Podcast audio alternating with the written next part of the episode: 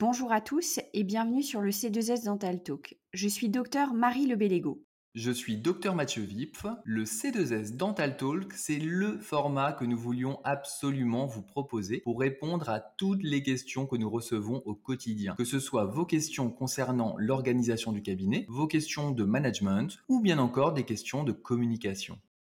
Bienvenue Thibaut sur le C2S Dental Talk. On est ravis de t'accueillir. Est-ce que pour les personnes qui nous écoutent, tu peux te présenter rapidement et puis nous expliquer ce pourquoi tu nous as contactés? Je m'appelle euh, Thibaut Klinek, j'ai 31 ans, je suis sorti de la fac de Brest en 2017 et aujourd'hui je souhaite m'installer euh, seul et construire euh, mon cabinet dentaire. Ok, parfait. Qu'est-ce qui te, pose question aujourd'hui dans la construction de ton cabinet dentaire? Quels sont les points d'interrogation que tu as ou sur lesquels on peut t'aider ou échanger? Le, terrain, je l'ai déjà trouvé. Après, ça va être plus sur une question d'organisation du cabinet d'un point de vue spatial, sa, superficie, le nombre de salles qui peut être à envisager, car on est souvent amené ensuite à recruter des collaborateurs, voire à s'associer plus tard et pas forcément tabler sur un cabinet trop petit. Également tout ce qui va être gestion de l'agenda, gestion du personnel. Ok. Et là, si j'ai bien compris dans ta démarche, au tout début pardon, de ta démarche de, de construction, et donc tu dis j'ai le terrain, euh, en gros j'ai à peu près la superficie de mon cabinet. Peut-être qu'il y aura des collaborateurs ou pas. En gros là tu es dans une période où tu as besoin de faire l'arbitrage sur comment tu vas organiser ton cabinet, c'est ça? Tout à fait, savoir aussi euh, le nombre de salles que je vais pouvoir envisager par rapport aussi à cette, euh, à cette organisation. Je pense qu'il faut voir un cabinet pas sur le temps aujourd'hui quand je vais créer, on va dire, développer ma patientèle, mais plutôt sur un objectif de 5 à 10 ans, savoir le nombre de salles que je vais pouvoir créer, savoir si j'envisage un cabinet petit à envisager ensuite un agrandissement ou si j'envisage direct un nombre de salles qui sont pas forcément aménagées, envisager aussi des structures qui soient à côté, annexes, qui correspondent en fait aux besoins du cabinet. Ok, donc tu as une vision globale qui est plutôt pas mal réfléchie. Et en gros, la question, ce serait bah, comment je dimensionne mon cabinet euh, en pensant à l'avenir, mais aussi en tenant compte du fait qu'aujourd'hui, tu es tout seul. C'est ça? Tout à fait, c'est exactement ça. Euh, par exemple, pour une salle de soins, savoir si on envisage un bureau dedans ou si on envisage un bureau qui soit séparé et avec des salles de soins qui soient plus petites. Euh, voilà, c'est toutes ces questions effectivement qui sont à, se poser dès le départ. J'irai dresser un, un, cahier des charges avant, avant de commencer des plans. Ok. Ah, c'est ouais, c'est vraiment des, je pense, des excellentes euh, questions à se poser à ce stade de ton projet. En tout cas, c'est déjà une très bonne chose. Et je pense que tu as soulevé un point qui était hyper important, c'est le cadre temporel, c'est-à-dire que ton cabinet, tu le construis effectivement pour globalement les dix prochaines années. Donc ça, c'est un point qui effectivement est hyper important à prendre en compte. Globalement, tu risques de, de changer d'état d'esprit sur ces dix prochaines années. Et donc c'est hyper intéressant d'avoir de la flexibilité dans ta réflexion pour euh, ton organisation euh, spatiale. Donc là, si on, peut euh, peut-être se focaliser sur les facteurs clés ou les notions importantes pour savoir comment toi tu peux choisir une, organisation. L'idée c'est d'essayer de, se projeter en se disant ben aujourd'hui tu veux peut-être commencer à, être seul, mais c'est peut-être difficile à ce stade d'évaluer euh, sous quel délai tu te verrais travailler ou pas avec des collaborateurs, ce dont tu parlais, ou des, futurs associés. Si tu en as parlé, je pense que c'est déjà une ouverture que tu peux avoir dans, ton esprit, ce qui est déjà euh, une bonne chose. Il y a au-delà de savoir si on veut travailler avec des gens, on peut aussi se poser la question de savoir quel temps, toi, tu peux être prêt à travailler dans l'année. C'est souvent une question qui est importante euh, à ce stade-là. C'est-à-dire que dans ce qu'on rencontre dans les chirurgiens dentistes qu'on suit, euh, travaille 3 à 4 jours par semaine, ce qui veut dire que ben, il y a 3 à 4 jours de fermeture euh, du cabinet par semaine, avec euh, en moyenne une dizaine de semaines de, fermeture pour les congés, les formations. Ça veut dire que ce sont des, structures ben, qui ne fonctionnent pas pendant ce temps-là, et ça peut parfois compliquer les choses d'un côté financier quand on veut un exercice avec bah, du numérique, euh, du matériel neuf ou des choses comme ça. Donc ça, c'est un point qui est euh, au-delà de savoir si on veut travailler avec quelqu'un à plusieurs. Euh, le fait de savoir combien de temps on s'imagine travailler dans sa vie idéale, c'est aussi un point important à, soulever. Et je pense que Marie, tu me rejoindras aussi sur le fait que dans les, les chirurgiens dentistes que nous, on suit, ce qu'on peut voir c'est en accompagnement, c'est qu'on fait quasiment toujours trop petit au départ. C'est-à-dire qu'en fait, euh, quand on essaye de faire un petit peu une version, on va dire à, minima, ou pas trop de salles ou euh, des choses comme ça, on a quasi systématiquement, au bout de deux ans, euh, des plans d'extension qui sont, qui, sont, qui sont partis, qui sont sur les rails. Je te rejoins euh, tout à fait parce que c'est vraiment ça. Et ta réflexion, euh, Thibaut, elle est très intelligente parce qu'on voit qu'elle est construite sur le fait que tu imagines un futur peut-être différent de ta situation actuelle et du coup tu te laisses euh, des possibilités. Après je rejoins Mathieu, tout ton futur euh, professionnel va être aussi conditionné par euh, la vision que tu as de ton exercice professionnel. Et aujourd'hui tu es jeune, alors peut-être que tu n'es pas encore marié, tu n'as pas encore d'enfant, mais il faut imaginer quelle est ta vision aussi de vie privée dans quelques années. Et donc, quel va être ton rythme de travail Ton cabinet est ton outil de travail et c'est aussi ton outil pour accéder à une vie personnelle euh, qui soit à l'image de ce que tu souhaites. Et donc euh, ça, ça passe effectivement par euh,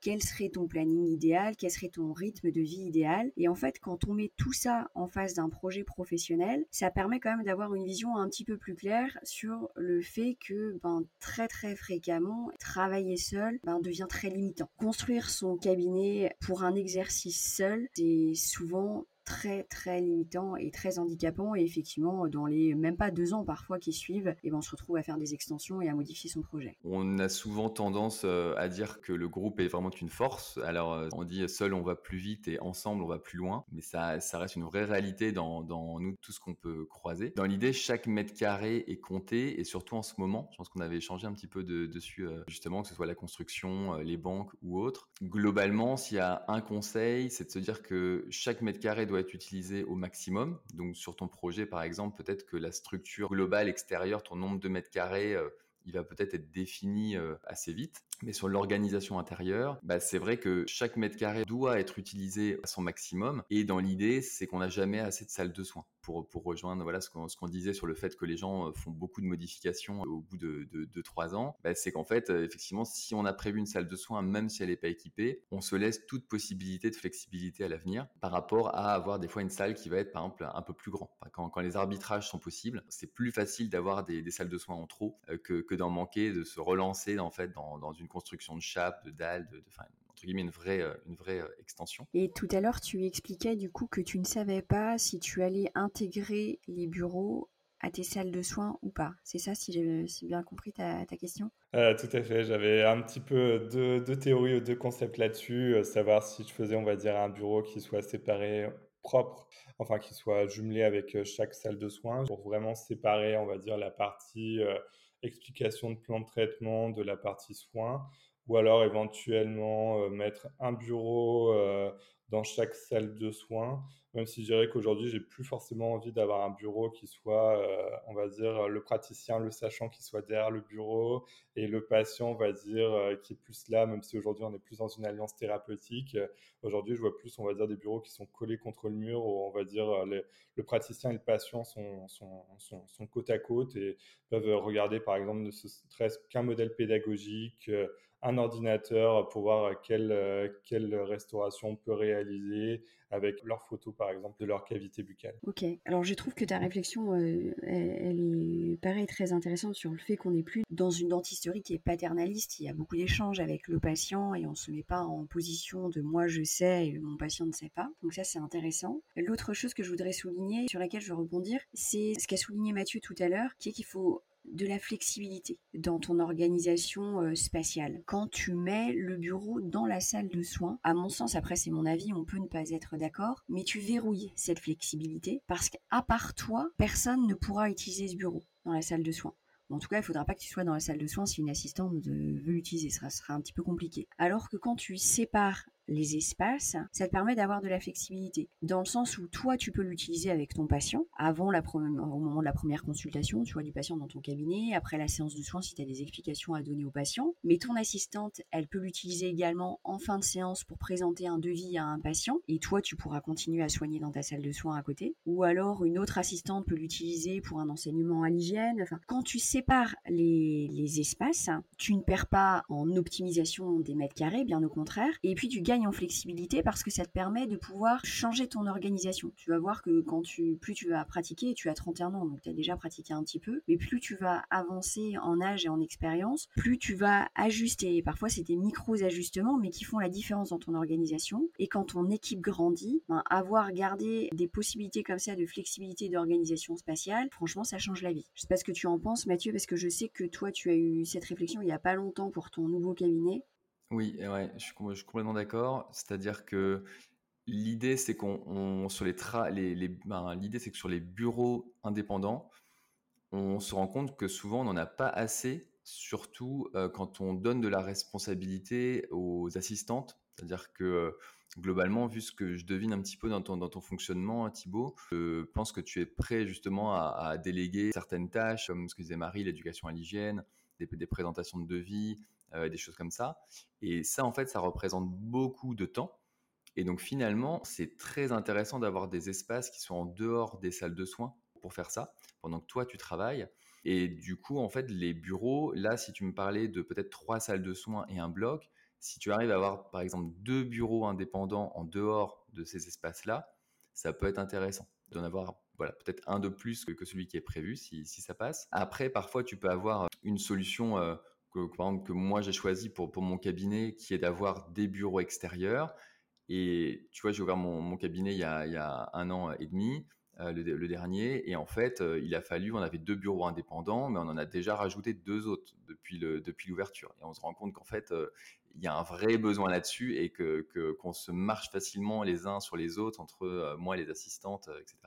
Donc en fait, les, bureaux indépendants, ça donne vraiment une, une vraie force.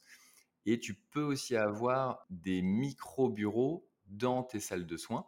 Ça peut parfois être une petite soupape mais c'est loin d'être obligatoire. Mais euh, ça peut, même des fois, dans un premier stade, par exemple, si tu, mets, si tu prends deux bureaux indépendants et que tu en équipes qu'un, hein, à l'image des salles de soins, euh, d'avoir en fait un, un, micro-bureau, mais qui sert vraiment. Voilà, si, si, toi, ça te fait peur peut-être de pas en avoir assez, euh, de dépannage sur, sur certains soins pour que toi, tu puisses présenter quelque chose au patient, c'est aussi une solution.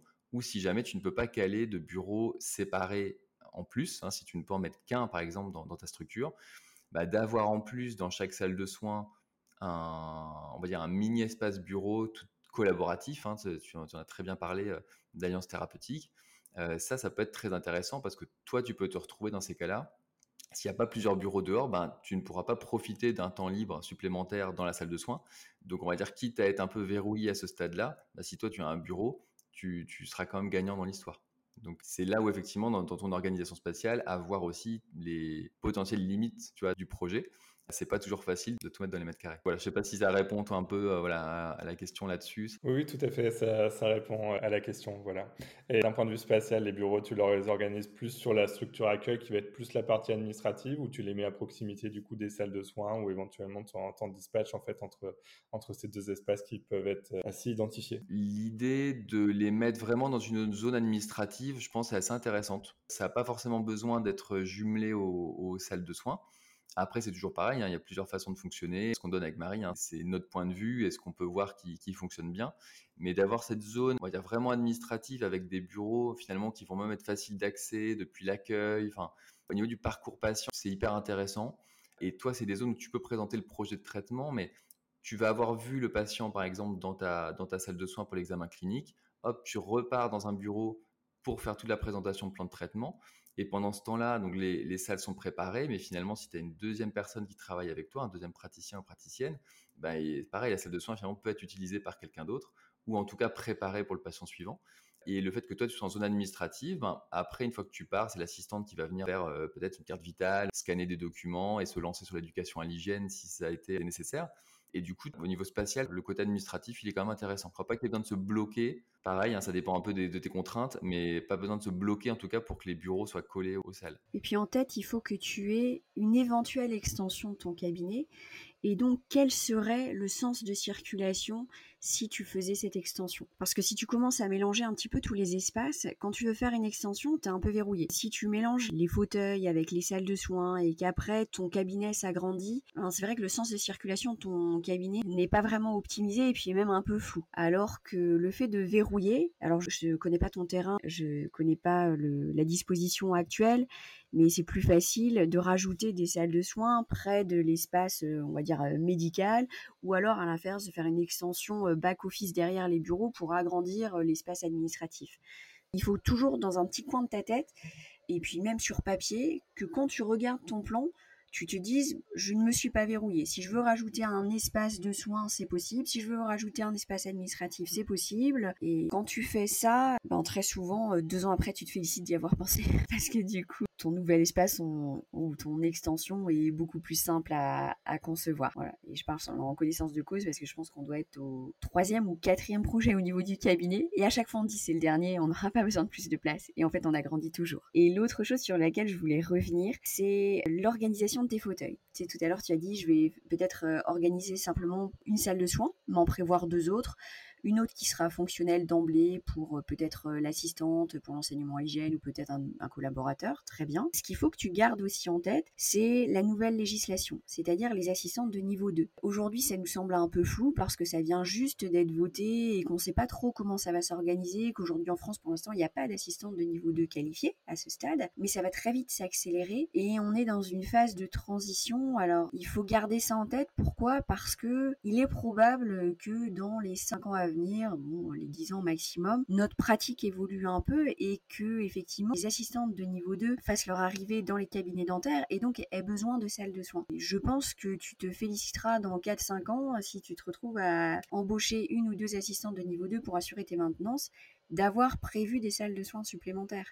Parce qu'il y a ça aussi qu'il faut garder en tête. Peut-être que tu vas dire, moi, je préfère travailler tout seul. Très bien. Mais avoir des assistantes de niveau 2, ça va devenir indispensable. Je sais pas si tu veux revenir là-dessus aussi, Mathieu, parce que on n'a pas eu l'occasion d'échanger sur les assistantes de niveau 2 et l'impact sur les plans des cabinets dentaires. Et je pense que c'est le point à ne pas manquer aujourd'hui. Oui, je suis complètement d'accord, Marie. C'est vrai que les assistantes de niveau 2, comme tu disais, ça reste, euh, voilà, flou pour, dans la tête de, beaucoup de personnes encore mais il faut se dire que c'est des rôles qui pourront être donnés probablement soit à plein temps, soit aussi à temps partiel. Donc, c'est-à-dire que ça peut être des rôles probablement qui pourront venir utiliser n'importe quelle salle de livre, tu vois, sur des, sur des demi-journées dans la semaine. Donc, ça peut être hyper intéressant quand on a, voilà, plus de salles de soins disponibles. Ça laisse vraiment plus de possibilités à ce niveau-là. Et je trouve que tu en parlais aussi Thibaut, donc tu l'avais quand même dans un coin de ta tête que, que c'est important de garder de l'espace pour cette possibilité qui, qui arrive dans les prochaines années. Est-ce que tu as d'autres questions vis-à-vis de l'organisation un petit peu de ton cabinet, euh, Thibaut, sur lesquels on peut t'éclairer ou des points d'interrogation ou des points à, préciser Ça me paraît clair, Marie. Après, effectivement, comme on dit sur ce que tu as dit tout à l'heure, effectivement, sur l'équilibre entre la vie professionnelle et la, vie personnelle. Donc euh, voilà, je pense qu'effectivement, l'équilibre euh, que, que, je peux trouver au travail va effectivement avoir aussi un impact sur l'équilibre de ma vie personnelle. Après, moi, ma volonté, c'est de travailler 4 jours semaine. Donc ça, je m'y étais déjà en fait une organisation que j'ai mise en place,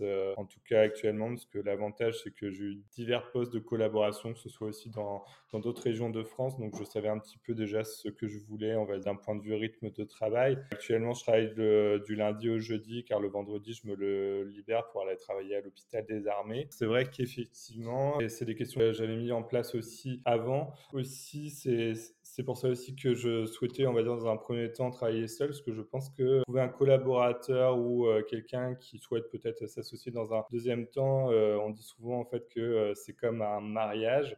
Donc je pense que c'est quand même euh, assez difficile à, trouver parce qu'on passe quand même plus de temps à son travail. Et ce qui est important effectivement, c'est, alors je pense, euh, tu, tu, le disais tout à l'heure, euh, Matt, c'est d'avoir une certaine ouverture d'esprit. Et c'est vrai que je pense qu'on ne peut pas trouver quelqu'un qui soit 100% comme nous, que ce soit niveau rythme de travail, même si je pense qu'il y a certaines valeurs qui sont super importantes, voilà, que ce soit l'éthique, les valeurs humaines qui sont à, à partager pour qu'effectivement ça matche. Complètement, c'est-à-dire que sur la partie euh, de choisir les gens après avec qui on travaille, ça c'est une question euh, pareil qui, est, qui peut être euh, extrêmement complexe. Tu le soulignes un petit peu, l'idée dans une bonne association, de manière générale, hein, il y, a plusieurs manières de le faire, ça peut être avec des collaborateurs, mais ça va quand même être de garder l'idée d'une complémentarité dans vos compétences. Ça marche quand même globalement plus facilement d'avoir chacun. Alors, que ce soit des compétences cliniques, ça peut très bien fonctionner, mais aussi dans vos compétences d'organisation. C'est-à-dire que euh, quelqu'un qui va plus être euh, côté, euh, tu vois, finance, quelqu'un qui va plutôt gérer le management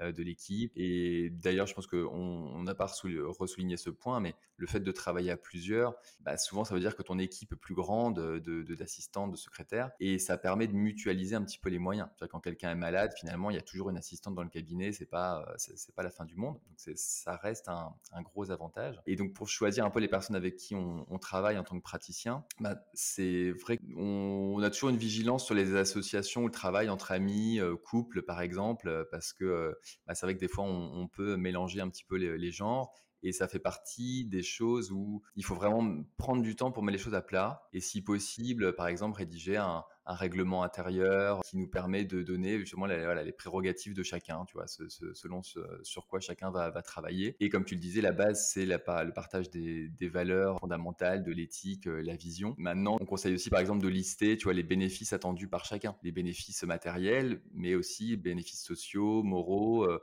intellectuel, personnel? Est-ce qu'on travaille avec quelqu'un justement pour permettre d'équilibrer euh, sa vie pro-perso c'est important que tout ça se soit, euh, se soit vu ensemble. C'est souvent ce qui permet après une, fluidité et plus on met les pieds dans le plat, plus on met les choses à plat et mieux ça se passe après par la suite. Comme tu dis, on, voit quand même beaucoup les personnes avec qui on travaille. C'est important de bien les choisir. De façon classique, dans un cabinet, un titulaire prend un collaborateur très souvent parce qu'il est sous pression. Euh, quand je dis sous pression, c'est énormément de patients à gérer et il n'arrive pas à, suivre. On va dire que c'est le schéma le plus classique. Et donc, il y a souvent beaucoup d'attentes euh, du titulaire et en face, le collaborateur, lui, a, ses propres attentes et on a parfois des loupés parce que, comme l'explique Mathieu, ben, on n'est pas d'emblée euh, les attentes de chacun sur un papier pour y réfléchir et voir comment on peut être dans un vrai partenariat gagnant-gagnant. Alors, c'est vrai que que ce soit Mathieu ou moi, on est très, très, on va dire, partisan de l'exercice de groupe parce que on y voit énormément d'avantages. Ça ne veut pas dire que tout le monde est fait pour travailler en groupe. Chacun est libre de faire ce qu'il veut. Mais par expérience, quand on regarde les cabinets, c'est tellement riche